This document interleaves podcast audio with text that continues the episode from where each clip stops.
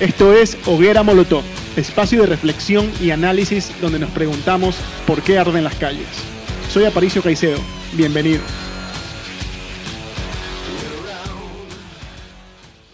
Hola a todos, ¿cómo están? Bienvenidos a un nuevo episodio más de Hoguera Molotov, donde analizamos por qué arden las calles, por qué existe tanta discusión, por qué tenemos tantas diferencias ideológicas, teóricas que nos llevan a todos los días debatir tanto.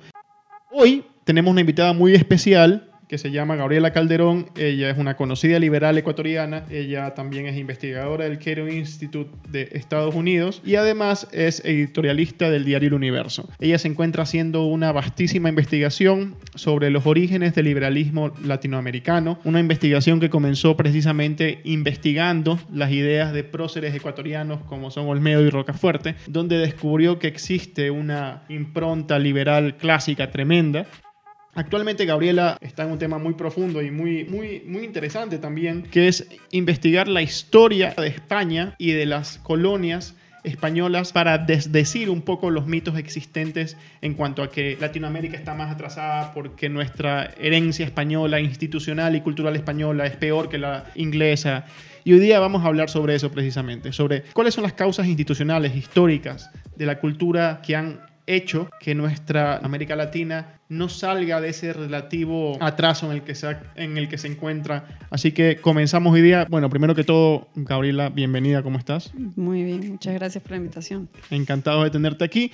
Bueno, Gabriela, con Gabriela venimos conversando hace tiempo porque yo siempre la invito a mis clases de ética, de filosofía moral, y ella siempre nos habla sobre la historia del liberalismo, tiene una investigación muy interesante sobre el pensamiento de Olmedo y Rocafuerte, cosa que se las recomiendo. Está en la Cátedra Hayek de Ecuador Libre en YouTube, si la pueden ver. Googleen Olmedo y Rocafuerte, Gabriela Calderón, la van a encontrar. Ella creo que comenzó por ahí a interesarse por el origen ideológico de, las revoluciones, revoluciones que dieron pie a la independencia ecuatoriana, ¿verdad? Y de ahí se fue agigantando la cosa y se metió a nivel ya continental, Latinoamérica. Y hoy día está haciendo un libro sobre los orígenes del liberalismo en Latinoamérica. Gabriela, ¿por qué estás haciendo esto y qué te motiva a hacerlo? Bueno, a mí me interesa mucho desde que estaba en, la universidad eh, lo que se conoce en, la literatura económica o, de mejor dicho, historia económica, el, reverso de las fortunas. Es decir, por qué, eh, digamos, progresó tanto eh, lo que eran eh, las otroras colonias inglesas versus lo que eran antes las, las colonias españolas. Y, eso luego yo eh, estudiando en, en, los libros de, de historia económica me, me, llevó a pensar que, bueno, pues nosotros tenemos un legado negativo del colonialismo español y ellos tuvieron un legado positivo del colonialismo inglés, una especie de, de simplificación inglés bueno español malo, que creo que, invade muchas de las lecturas que, hacen eh, cualquiera que em, empiece a interesarse en estos temas, ¿no? Pero realmente ya cuando uno se, le mete el bichito de la curiosidad y empiezas a leer lo que escribieron nuestros próceres de esa época, tú ves que hacen referencia en repetidas ocasiones no solo a una admiración que, está muy presente de, la Revolución Americana, sino también a una reverencia hacia una España perdida, un imperio español con una época de oro de la cual sienten nostalgia. Entonces yo digo, ¿cómo puede ser? Los próceres sienten nostalgia de una España que en ese momento ya estaba perdida. Exacto. Y entonces eso es lo que yo no entendía. Yo dije, ¿qué es lo que extrañan? Porque por un lado se quejan de, del imperio español y son más o menos como los colonos ingleses se quejaban del rey Jorge eh, en la declaración de la independencia. ¿Me podrías dar un ejemplo específico de eso? Bueno, se quejaban de los impuestos altos. Eh, Juan Pablo Vizcarra Guzmán de Perú eh, que era como el Thomas Paine de, las revoluciones de la independencia de América Latina. ese nombre? Juan Pablo Vizcardi Guzmán. Eh, él habla mucho de, la hidra, la hidra voraz de la fiscalidad del Imperio Español. Él se refiere a eso, pero luego lees otros escritos, no, no la carta de Juan Pablo Vizcardi Guzmán a los americanos españoles, sino, por ejemplo, su esbozo de, de la situación política y económica de, de la América española. Y ahí él empieza eh, como que él empieza 200 años antes que historiadores actuales como María Elvira Rocabarea a combatir lo que hoy se conoce como la leyenda negra. Y entonces yo no entendía cómo es que en esta carta se quejan los españoles, pero en esta otra carta los defiende. Y entonces lo que llegué a entender es que las cosas cambian, no son lo mismo, no permanecen en el mismo estado para siempre. Eh, no es lo mismo comparar un imperio que está naciendo con un imperio que se está desintegrando, que está colapsando.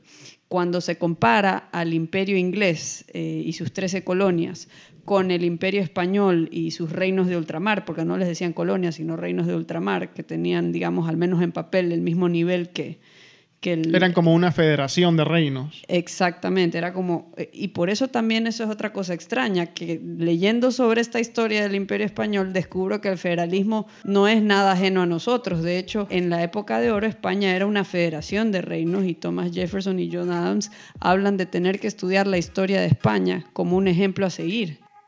Entonces también esto me llama, yo digo, ¿de qué es que habla esta gente? Si España igual malo y cómo puede ser que lo vean como un ejemplo. O sea, tú dices que hay distintas para muchos de nosotros que estudiamos, digamos, los orígenes de los problemas que tiene Latinoamérica, es un facilismo decir, no, es que la herencia colonial española es peor que la inglesa. Bueno, por un lado eso, por otro lado, hay unas consecuencias psicológicas, yo creo, de eso, porque hay una especie de determinismo histórico, ¿no? Como tenemos esa herencia, que nos tocó porque no la escogimos, condenados, más o menos como la gente dice, es que es culpa de mis papás, entonces ya no puedo hacer porque mis papás fueron así, entonces yo soy así.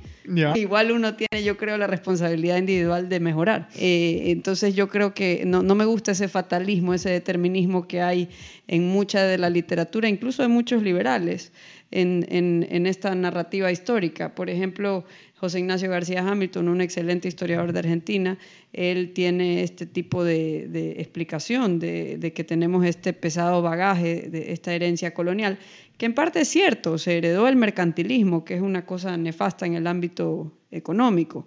El mercantilismo es lo que está detrás de esa idea de que las importaciones son malas y las exportaciones son buenas algo que seguimos discutiendo hoy y combatiendo en, cuando se habla de la dolarización, por ejemplo. Pero eso es una parte de la película, no es la película completa, porque luego, eh, porque es que todos estos ingleses eh, liberales como Jefferson, John Adams, etcétera, hablan de cosas y lecciones que aprender de España y al igual nuestros próceres, y nuestros próceres no solo eso, sino que hablan de recuperar el gobierno local.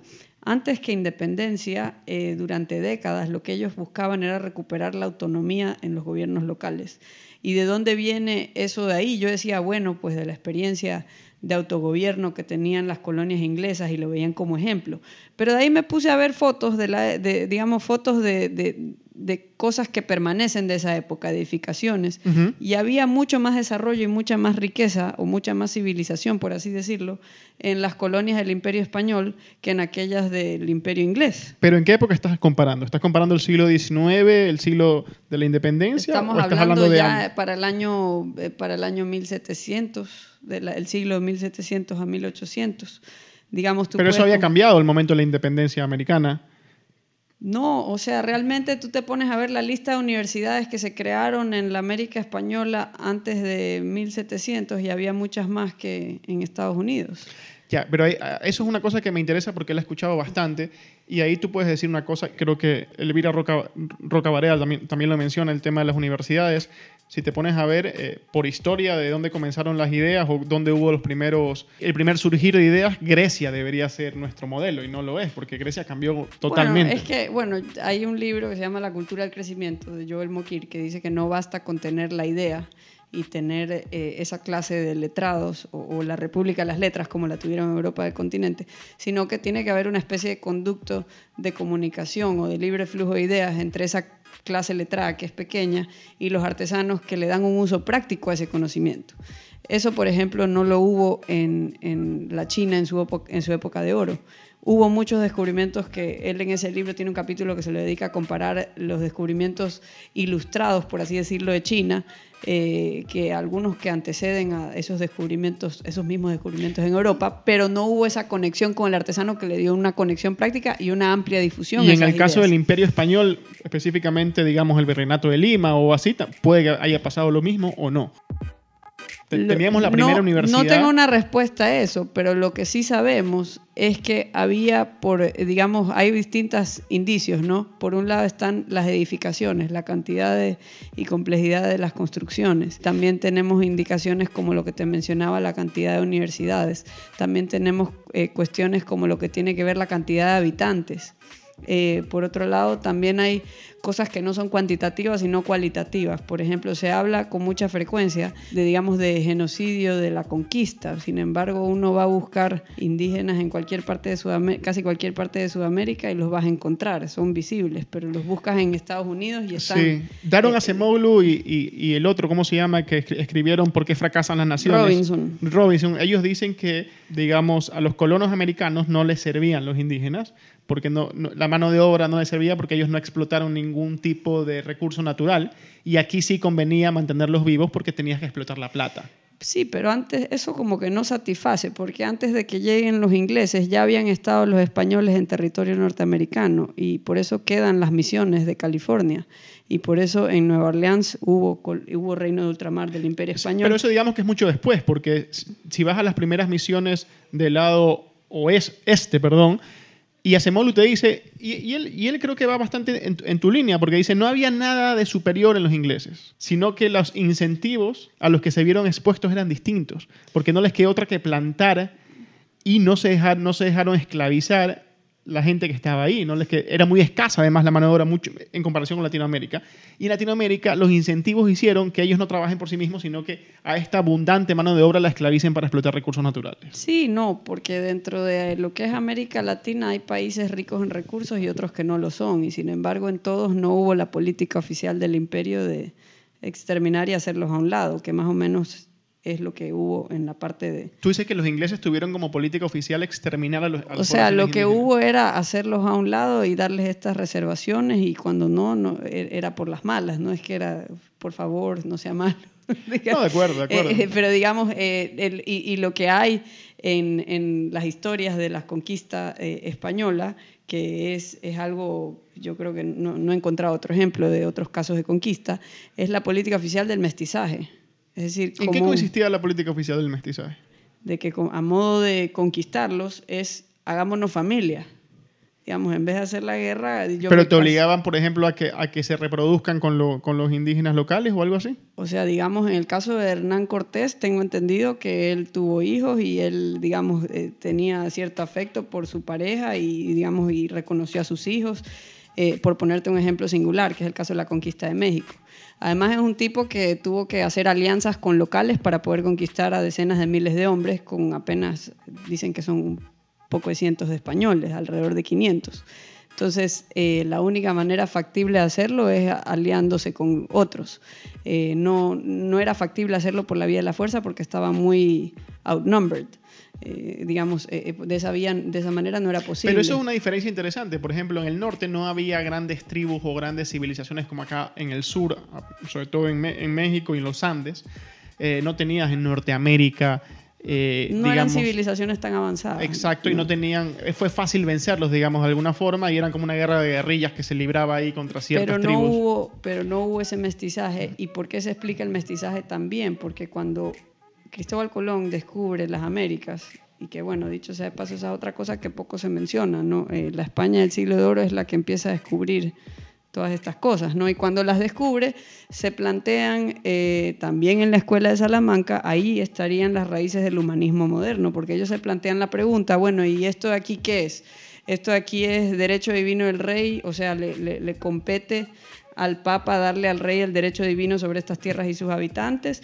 ¿Y estos habitantes quiénes son? ¿Son iguales a los habitantes de acá? ¿Son iguales a nosotros? ¿Tienen los mismos derechos? ¿Tienen la misma capacidad de razonar? ¿Son igual que nosotros ante Dios? ¿Sí o no? Entonces, eh, ahí viene una cuestión que yo creo que es muy eh, llamativa por parte de un imperio que a nosotros nos lo han enseñado o nos lo suelen enseñar como absolutista, centralista, que en otra época no lo fue así, sino todo lo contrario. ¿Qué, cambió? ¿Cuál fue el momento en, que, según lo que has leído, cambió España? Comenzó siendo este sistema, digamos, de federación de reinos y luego súbitamente se transformó en un, precisamente en eso que detestó, detestaron los próceres de la independencia, eh, centralista, fiscalista. Bueno, hay, hay una historia de, digamos, de, que tiene que ver con... Eh, poblaciones muy diversas que tuvieron que llegar a acuerdos mínimos para poder coexistir. y bueno, esa es la parte que estoy investigando ahora, porque yo, creo que nunca voy a terminar, porque empecé con la independencia de América Latina, luego pasé a que tengo que entender el imperio español y ahora estoy en lo que viene antes del imperio español, que es cuando los musulmanes estaban en España, pero, pero básicamente eh, los españoles aprendieron de eso ciertas reglas eh, mínimas de convivencia eh, y, aprendieron que para, digamos, crecer había que tener un manejo más o menos descentralizado. Eh, y de ahí surgieron normas de derecho que luego eh, nuestros próceres las van a citar en sus cartas y en sus argumentos a favor de la independencia. Por ejemplo, Juan Germán Rocio le habla a, Andrés Bello en una carta que, le manda a, su par venezolano en Londres, citando al derecho de, Aragón y, de Castilla. Y lo que están citando me suena muy parecido al common law. Sí, de acuerdo. Eh, entonces hay... los famosos fueros. Eh, exacto, entonces hablan nosotros que valemos cuanto vos. Hay una frase famosa eh, que citan Juan Pablo Vizcardo y Guzmán, Juan Germán Rocio, todos, y esto viene de la historia antigua o de esa España del siglo de oro, cuando el justicia, que era una figura de las comunidades locales, de los ayuntamientos en el imperio español, era una figura muy importante, era como una especie de forma primitiva de poder judicial independiente, ante el cual el rey tenía que responder porque si el rey no respetaba los derechos de sus sujetos, pues el rey perdía su, soberanía como, rey. Y, bueno, lo que te estaba contando era el tema que a mí me parece interesante, que España se plantea eh, esta cuestión que, yo creo que está en la, raíz del humanismo, ¿no? O sea, primero se van contra el derecho divino del rey sobre las tierras, sobre lo terrenal, y ahí tenemos las semillas de la separación de Estado e Iglesia. Eh, ¿En qué momento me estás hablando? ¿En qué momento España dice no, el, rey no, no... El, momento que se descubre América, ahí es que se plantean estas cosas, estamos hablando de 1500, porque de repente se topan con toda esta riqueza y es una lucha de poderes, ¿no? Porque te descubres el nuevo mundo y, con el nuevo mundo llega también toda la plata y la riqueza minera y ahí también se plantean cuestiones como de dónde viene la inflación, que de eso van a hablar también en la Escuela de Salamanca otros frailes. Entonces lo interesante es que se suele presentar esto como que ahí no hubo ninguna exploración, innovación y a mí me parece una innovación tremenda que unos frailes dentro de este imperio se planteen eso y no eran unos desconocidos X, eran muy influyentes en las cortes. De hecho, los jesuitas llegaron a ser tan influyentes que eran por sí solos una fuerza política que fueron expulsados de Francia, de Portugal, pero solo se habla de que fueron expulsados de España. Eso también es interesante. Pero fueron expulsados eventualmente de España en 1767. O sea, se convirtieron como unos intelectuales incómodos para el poder aunque inicialmente fueron promovidos e incluso financiados y comisionadas sus investigaciones por el poder. De hecho, por influencia de ellos es que la corona española eh, crea lo que se conoce como el derecho de Indias. Y, digamos, eh, esto, esto a mí me parece interesantísimo y me parece que, que, deberíamos de conocerlo, porque muchas veces nosotros tenemos como una especie de vergüenza acerca de nuestra historia y esto crea un problema de autoestima y es una vergüenza por partida doble, porque de producto del mestizaje nosotros nos consideramos descendientes de los violados, las víctimas y de los victimarios. Entonces, eh, si no tienes vergüenza porque tus antecesores fueron eh, violados, victimizados, tienes vergüenza porque tus antecesores también fueron los, que, los conquistadores malos que, que provocaron este genocidio. Y, y yo creo que eso es una distorsión de la realidad, porque incluso hubo muchos casos en que estas colectividades que mencionamos por categorizar, por comodidad, por, para simplificar las cosas y los relatos, eh, no son representativas de la realidad. Había personas, incluso, por ejemplo, hay, hay, historias de indígenas que estaban a favor de las fuerzas realistas, otros que no. E incluso después de las independencias, pocas personas conocen que en varios países de América Latina se restituyó el diezmo que se le cobraba, que era un tributo que se le cobraba a los indígenas, y por supuesto que a ellos no les iba a sonar muy bonita la idea de independencia, porque decían mejor estábamos antes, como el nuevo, como el antiguo de mejor estábamos con Lucio, digámoslo así. ¿no? Claro, Hurtado tiene en su libro La historia del poder político en Ecuador una frase que dice el, el, el, último día de opresión y el primer día de lo mismo para los indígenas. Y, claro, y entonces eso ahí eh, oscurece un, un poco la, enturbia un poco la interpretación histórica y no, no todo lo que vino del imperio español era malo. Había ciertas tradiciones, como esa tradición de gobierno local, que se perdió mucho antes de la independencia. y lo que sucede... Y, lo que sucede cuando se hacen estas comparaciones también es que no se puede, en, en, economía siempre te dicen, no compares manzanas con con, manzana, naranjas o peras con manzanas.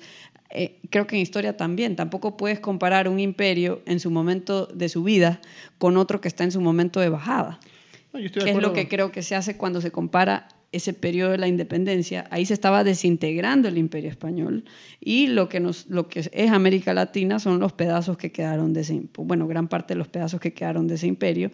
Y, y digamos, lo que estaba pasando en, en Estados Unidos es una de dos cosas, o, o en la época del imperio inglés en todo su apogeo, o el nacimiento del imperio norteamericano, como le dicen hoy en día.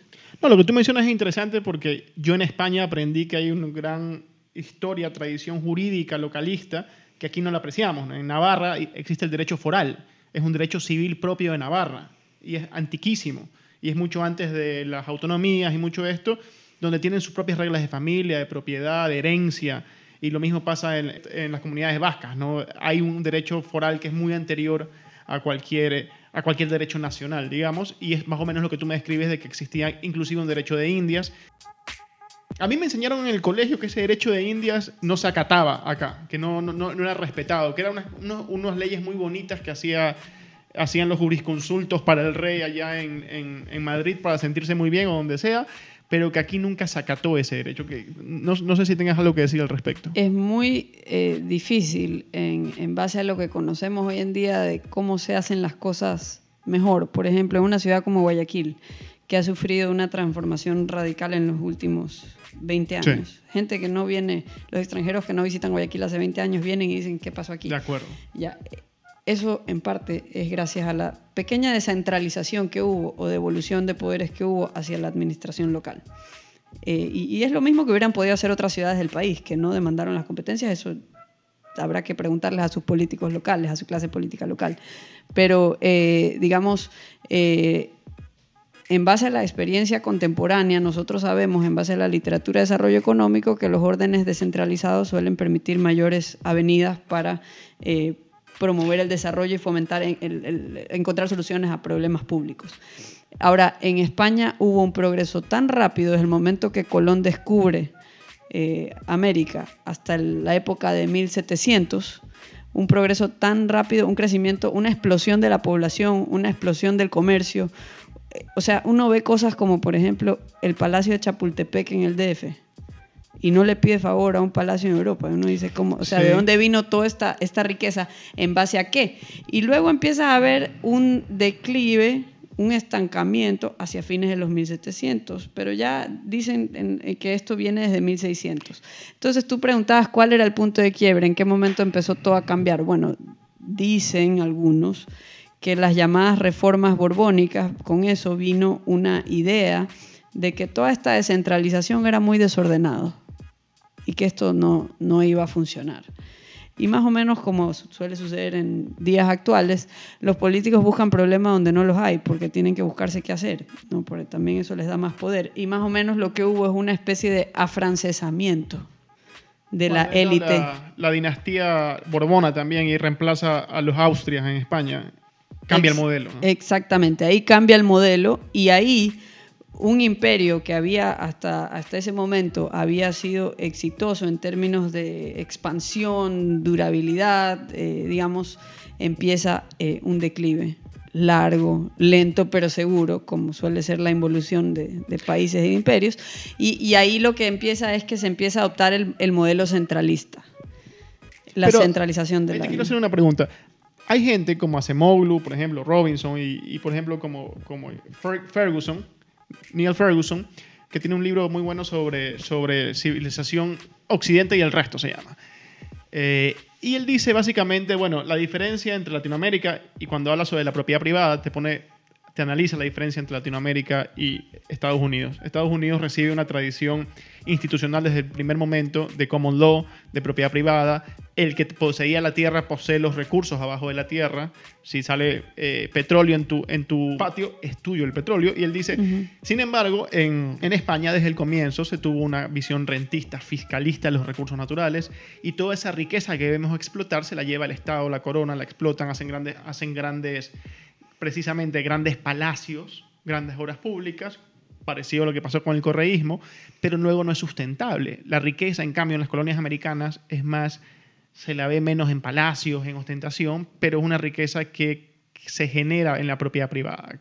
¿Tú no crees que hay una diferencia importante ahí? Sí, pero también hubo mucho palacio y muchísimos más en la Europa continental y ahí no hubo la involución que hay en América Latina. La centralización y, la, fractura, eh, digamos, entre lo que se hizo de manera más o menos arbitraria. Lo mismo pasa, por ejemplo, en África. Los países africanos no tienen fronteras eh, digamos, naturales o, tradicionales, sino que es lo que se sentaron en una mesa y dibujaron líneas y dijeron, ya, hasta aquí llegó Tanzania. Hasta ahí. Claro, de acuerdo, fue una invención de unos diplomáticos europeos que se inventaron cosas. Y claro, y entonces lo que pasa en América Latina es que éramos, eh, estábamos hasta cierto punto, digamos, por un periodo de más o menos dos siglos acostumbrados a un alto nivel de, de gobierno local y se impone desde arriba esto es un intento deliberado de, constructivismo, de ingeniería social. Se impone desde arriba el, modelo absolutista. ¿Pero no crees que haya habido una diferencia institucional en ese respecto que sí haya incidido en el hecho de es que, Yo, yo creo que por supuesto que tiene largas consecuencias eso de la propiedad del subsuelo. Y eso sin duda no llegó por acá. Pero hay otras cosas que sí habían acá y se perdió esa, esa tradición. No sé si en tus investigaciones hayas visto el tema de la propiedad privada. Eh, se respetaba la propiedad privada en la América colonial de los primeros años. Era, había un rule of law donde tú podías eh, poner la propiedad como, digamos, salvaguardia ante el poder, como pasaba en Inglaterra, pasaba en Estados Unidos en algunos aspectos estaba más desarrollado, incluso para lo que es derechos de las mujeres. Estos empiezan a desarrollarse antes, sobre todo lo que era el derecho de las mujeres de heredar. Ah, Eso se desarrolla antes en, la América española, en lo que es el Imperio español, eh, mucho antes que en el Imperio inglés. o sea que las mujeres eran más libres acá en, el aspecto de derecho de propiedad que tú estás mencionando. ¿no? Eh, entonces, la cuestión no es tan blanco y negro, como te quería decir, porque el tema del derecho del subsuelo, sí, eso de ahí es algo que no, no hubo acá, eh, o al menos no lo he, no lo he visto. Eh, y en el caso de, de, Inglaterra, pues sí, ellos tenían esa, esa interpretación. Y eso tiene consecuencias nefastas hasta el día de hoy. Pero digamos, en otras cosas, hay un legado muy rico que se puede rescatar y, sin sentir que lo estamos importando. Eh, digamos, son eh, y, esto tiene que ver con la costumbre actual eh, que todavía nos acompaña, de que cada 10 años todo el mundo en América Latina quiere hacer una constitución nueva. esa obsesión refundacional que tenemos. Y, no, es la, no es cualquier constitución, es la que los 10 que estamos en este cuarto sabemos que es la mejor y, si no le gusta el resto, bueno, nosotros le ponemos la constitución al resto. Y viniendo, ahí me gustó porque viniste al presente. ¿Qué tiene que ver lo que, qué has descubierto? Yo quería saber de dónde venía eso. Yo, ¿Cuál es la obsesión con la Constitución en una región que no le para bola a la Constitución? ¿Y por qué? ¿Por qué tú que has estudiado eso? ¿por, qué, pasa eso? Bueno, el, el, acato pero no obedezco viene de una ensalada de legislaciones y un laberinto legal que nadie entendía. Te pongo el ejemplo de Guayaquil. Guayaquil tenía la situación particular de que para temas eh, de comercio tenían que remitirse a la jurisdicción en Lima. Para temas eh, religiosos, eh, que, porque no había la institución de registro civil, todo era a través de, digamos, de la Iglesia Católica. Si tú querías un certificado de nacimiento, tenías que remitirte también a Lima. Y para temas de cuestiones de protección militar, eh, tenías que remitirte a Quito. Y entonces era como un cruce de distintas jurisdicciones que más o menos en Guayaquil, según el historiador Jaime Rodríguez, la gente hacía más o menos lo que le venía en gana, porque aquí la autoridad a cargo no estaba aquí. El delegado estaba en Quito o en Lima. Y, esa especie de limbo legal en el que surge Guayaquil es precisamente lo que le permite, en mi opinión, me inclino a pensar que eso es lo que le permite a Guayaquil convertirse en uno de los principales centros de comercio y una de las ciudades más importantes. Bueno, en sumado, la costa del sumado, sumado eso a que nosotros teníamos como la highway de entrada a la, a la Gran Colombia, que era el río Guayas. En ese tiempo, en ese tiempo los ríos eran el medio de, comunicarse. Y es muy interesante saber que eso se terminó con, con la independencia del Ecuador, porque empezaron a poner fronteras donde no había fronteras y Guayaquil perdió esa calidad de ser el centro natural del comercio de la región. Y Olmedo, por ejemplo, se va a las Cortes de Cádiz con la consigna de conseguir un obispado en Guayaquil. ¿Por qué? Porque es una forma de, recuperar autoridad local. ¿Cómo puede ser que una de las ciudades que más, donde hay, más importantes en términos de comercio de la época, la gente no pueda tener una partida de nacimiento, sino que tenga que remitirse a Lima? Para eso. Y tú dices que eso es un elemento fundamental que explica por qué nos quedamos en el camino. Sí, porque, o sea, por un lado está la creencia de que, de que desde arriba se puede realizar cambios, se puede reconstruir a la sociedad con una varita mágica o que hay un grupo de sabios que tienen la solución para todos y la pueden imponer desde arriba. Eso se ha ensayado varias veces. Enrique Gersi tiene un fabuloso ensayo eh, que se llama Es posible el cambio político deliberado, lo pueden googlear. Y él dice que el primer intento frustrado en América Latina de un cambio político deliberado son las reformas borbónicas, que no solo era una apertura comercial, eso es algo bueno de las reformas borbónicas, digamos, tratar de atacar este mercantilismo eh, sino que también vino un centralismo. Parte de ese centralismo es que tú en tu ciudad tú ya no podías resolver tu partida de nacimiento. ¿Podrías explicar un poquito qué son las reformas borbónicas? ¿A qué te refieres con reformas borbónicas? O sea, a fines de los 1700, ya los borbones en el poder del imperio del español eh, se topan con una administración sumamente descentralizada. Que era la de los Austrias. Sí, y, y les luce caótico, ¿no? Porque es como cuando hay esa anécdota de que vino un, eh, un, ministro de la Unión Soviética a Estados Unidos y preguntó que quién estaba a cargo de la distribución de la Coca-Cola en el país porque se había dado cuenta que había Coca-Cola en todas partes. Y realmente, o sea, la respuesta es nadie está a cargo, o sea, hay distintos empresarios, distintos distribuidores, etcétera, etcétera. Entonces luce caótico desde afuera, pero en la práctica funciona. Entonces a los Borbones les parecía que eso no funcionaba bien y empiezan a imponer, digamos, el, orden administrativo centralizado que imperaba en Francia. Más o menos La centralización no siempre es mala, porque, digamos, Estados Unidos tuvo la buena idea en su fundación, digamos, sus framers, de centralizar la política comercial de Estados Unidos para que no puedan poner trabas comerciales entre los estados de la Unión. En ese caso, la centralización es buena. ¿Cuál es la diferencia? La diferencia es que ahí estás eh, garantizando una libertad individual a nivel nacional. Pero quitándole ciertas competencias a nivel local. Claro, pero es la competencia de violar tu derecho inalienable a comerciar tu propiedad privada. esa es una diferencia. Entonces, digamos, por ejemplo, James Buchanan en sus trabajos acerca del federalismo, él habla del derecho de, de salida y, digamos, del eh, el derecho también de proteger derechos inalienables de las personas. Entonces, él habla de que para que funcione, eh, o el, federalismo debe ser un federalismo competitivo. Y un federalismo competitivo debe tener, por ejemplo, eh, la competencia tributaria, pero no debe tener la competencia comercial.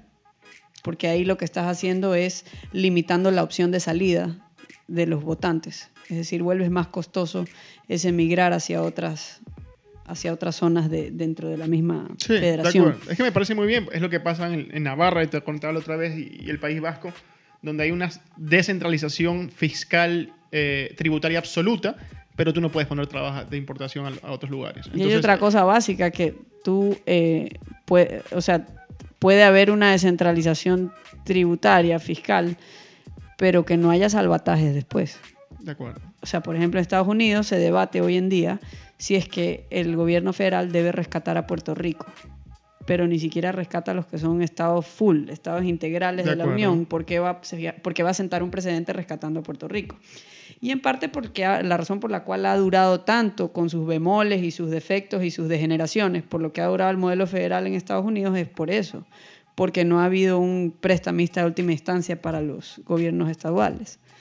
Entonces, digamos, sí, no, la, centralización la, descentralización de todo no es bueno. Por supuesto que yo creo que es más eficiente tener una sola defensa nacional y una sola política exterior. Te pregunto una, cosa, ya para ir, irme teniendo conclusiones aquí.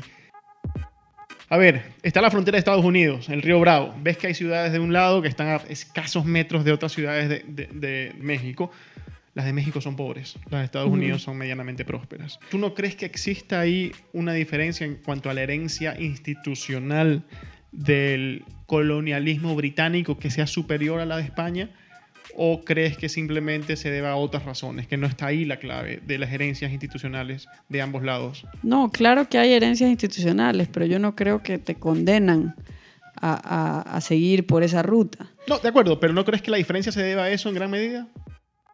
Es que nosotros estamos acostumbrados a vivir en la mentira, mientras que allá sus leyes no son mentiras, ellos creen en sus leyes. En Estados Unidos un presidente sale y dice algo contra la constitución y, y, hay una reacción popular en contra de ese político. En América Latina la constitución y las leyes normalmente no reflejan las creencias ni las costumbres de la mayoría de la población. De hecho, suelen ser producto de un golpe de Estado y luego impuestas al resto, por los ganadores al resto. Entonces, la mayor parte de las veces las constituciones, nuestras leyes, nuestro orden legal es un reflejo del poder, no, un límite del poder.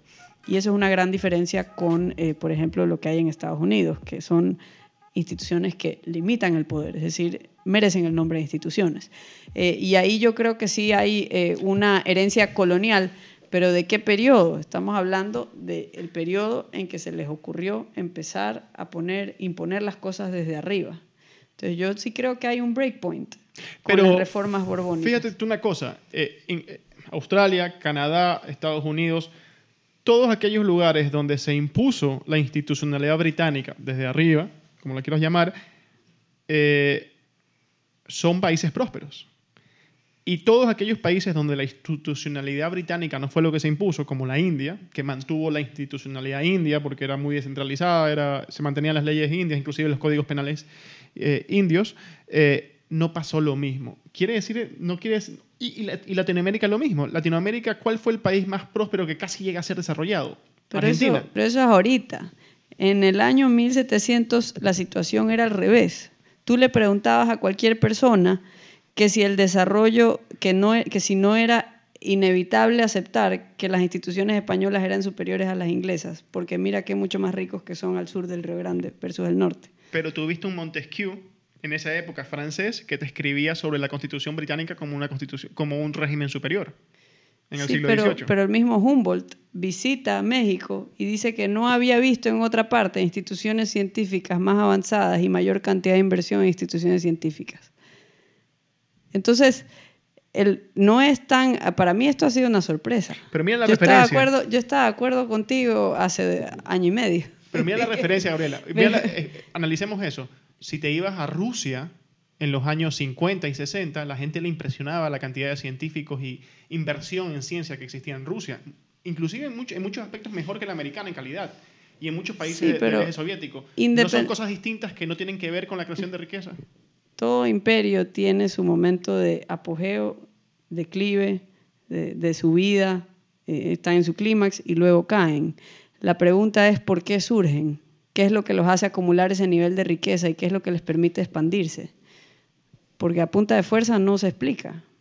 No, de acuerdo, pero ahí, ahí cuando O juntas sea, dices la, que- la- la- la pregunta es, ¿de dónde vino toda esa riqueza? O sea, algo tiene... Yo no estoy diciendo que todo estuvo bien. Yo lo que estoy diciendo es que algo hicieron bien y ese algo es parte de la tradición liberal hispana, iberoamericana, latinoamericana, como la quieras llamar, y es algo que a mí me parece que debemos de rescatar, porque a mí me de parece que la idea de la libertad no es una idea que tiene bandera, y me parece que hay raíces del liberalismo en, en todas partes del mundo, incluso en el mundo musulmán. Hay un libro que se llama Islam Without Extremes, donde pueden aprender acerca de esa tradición liberal en el mundo musulmán. El, el Corán eh, en sí, si uno lo lee, es una, tiene su vertiente tolerante y, y a personas no ideologizadas no tiene por qué derivar en una sociedad totalitaria, como uno creería hoy viendo al régimen de Irán. Eh, pero, pero digamos, eh, yo creo que el- es un- la, la- la libertad es una idea que no tiene banderas. No la tiene hoy, no la tuvo antes. Y creo que tiene raíces en distintas partes del mundo porque yo creo que es un instinto de los seres humanos buscar ese tipo de orden que les permita ser libres. Yo estoy de acuerdo contigo, pero yo sí creo que evolutivamente hay ciertas naciones que descubrieron la fórmula de la riqueza antes que otras. No es que España haya sido, quizás en el siglo XVII, XVIII, tú comparabas España e Inglaterra, en muchos parámetros España estaba mejor.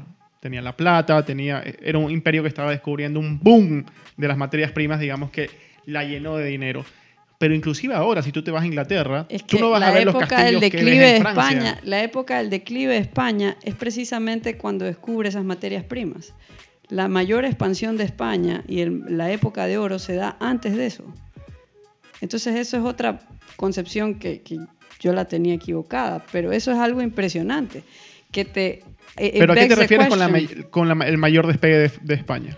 O sea, digamos, el boom de la, de la riqueza minera de España viene después de descubrir eh, las Américas. Esto estamos hablando en 1500, 1600 pero la mayor expansión de España se da, digamos, antes de, previo a eso, y supuestamente el punto máximo es Carlos V, en, la época de Carlos V, pero digamos, ya el declive de España, que es largo, empieza precisamente cuando eh, descubren estos recursos naturales, y uno puede decir, ve, ahí está otra vez la maldición de los recursos naturales.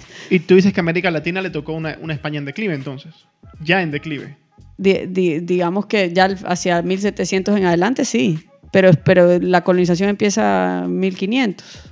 Pero ahí la, con la, España empieza económicamente, los grandes castillos y todo, precisamente por esa plata que entra. Tanto así que el gasto público se expande, quiebra una y otra vez la corona española y dan el primer gran episodio de inflación masiva, digamos. Ya, pero compara en ese momento tú lo que eran las colonias inglesas en ese momento versus lo que eran los reinos de ultramar. Y no hay, es ineludible, o sea, ganan 10 a 0 en ese momento tanto en cuestiones económicas como en cuestiones de, derechos de los individuos. No, España era el, imperio más De hecho, hay un mapa famoso que se llama Europa Regina de 1600, data de 1600, el original lo venden en internet, y es como un mapa eh, con la forma de una mujer y a la cabeza sale Hispania, porque e, ese era el dominio en ese momento, así de importante era. No, de acuerdo. De eh, y entonces, pero la cuestión está en por qué duró tanto, por qué llegó a ser tan importante si era tan malo. O sea, e, e, es una pregunta que yo nunca la había visto desde esa perspectiva. Ahora, ¿por qué? Porque es un periodo muy anterior al que se suele estudiar y, porque normalmente eh, nosotros leemos historia escrita por eh, extranjeros, no historia escrita por, por, los nuestros. Hay una cosa que a mí me llama la atención de, de, de Rocabarea y es, es que hasta cierto punto tampoco me gusta esa actitud de... El libro lo estoy leyendo por segunda vez, es un libro interesantísimo. A mí hay partes que no me gustan mucho, pero sí noto esa actitud de, a ver, los extranjeros han escrito nuestra historia y por lo tanto esto ha sido un boicot contra nuestra imagen. Nuestra tampoco es así, porque yo veo que si tú lees un, libro de Neil, Neil Ferguson, él es sumamente crítico con los ingleses y con el colonialismo inglés. Y no todo es color de rosa para él. No creo que esa es la que, que, eso sea una actitud de decir, bueno, que como son extranjeros todos hablan mal de España porque ellos hablan muy mal de Inglaterra cuando tienen que hablar mal de Inglaterra. No, pero sí, pero sí te das cuenta cuando empiezas a investigar eh, temas de, historia de la época, al menos cuando yo empecé en la época de la independencia, que la mayor parte de los libros de historia acerca de los Founding Fathers en Estados Unidos son escritos por los mismos estadounidenses, por los mismos gringos. Hay una cultura de estudiar su historia, hay un aprecio por su historia, hay una veneración por su historia. De hecho, hay múltiples leyendas que acerca de Thomas Jefferson son casi que santos santos, santos laicos. Santos laicos, santos, santos seculares. Bueno, pasa lo mismo con Simón que No digo que, que no digo que no que no me parece que deba ser así. Eh, me parece que, que eso está mal. Eso no es hacer historia pero eh, eso es hacer como un uso político de las figuras. Pero, pero digamos, en el caso de Inglaterra hay una eh, obsesión por conservar su pasado y, y, por explicarlo y relatarlo y todo eso. Mientras que en, en, América Latina tú te topas, por ejemplo, con uno de los mejores libros escritos sobre Rocafuerte, escrito por un, un, un gringo. Y está bien que se interesen, por lo menos alguien lo escribió. ¿Me explico? Pero, pero sí hay, y me parece que hace un argumento, a, mí me parece que el, leí el artículo de Estraele, también leí el artículo de Pérez Reverte, pero a mí me parece que no desdicen, no, no, no han, a mí no me, parece me parece más convincente su argumento de que sí hubo un esfuerzo desde, y por intereses políticos desde distintos imperios de sepultar esa historia de ese periodo, porque no se habla de eso. Y hay cosas que ella dice que a mí me parece que son, que, que de verdad es que llama la atención. ¿Por qué se habla de la Inquisición española y por qué no se habla de la Inquisición de Francia? También hubo Inquisición en otros lados, pero casi nadie sabe. Es más, basta hacer un Google search y te sale mucho más.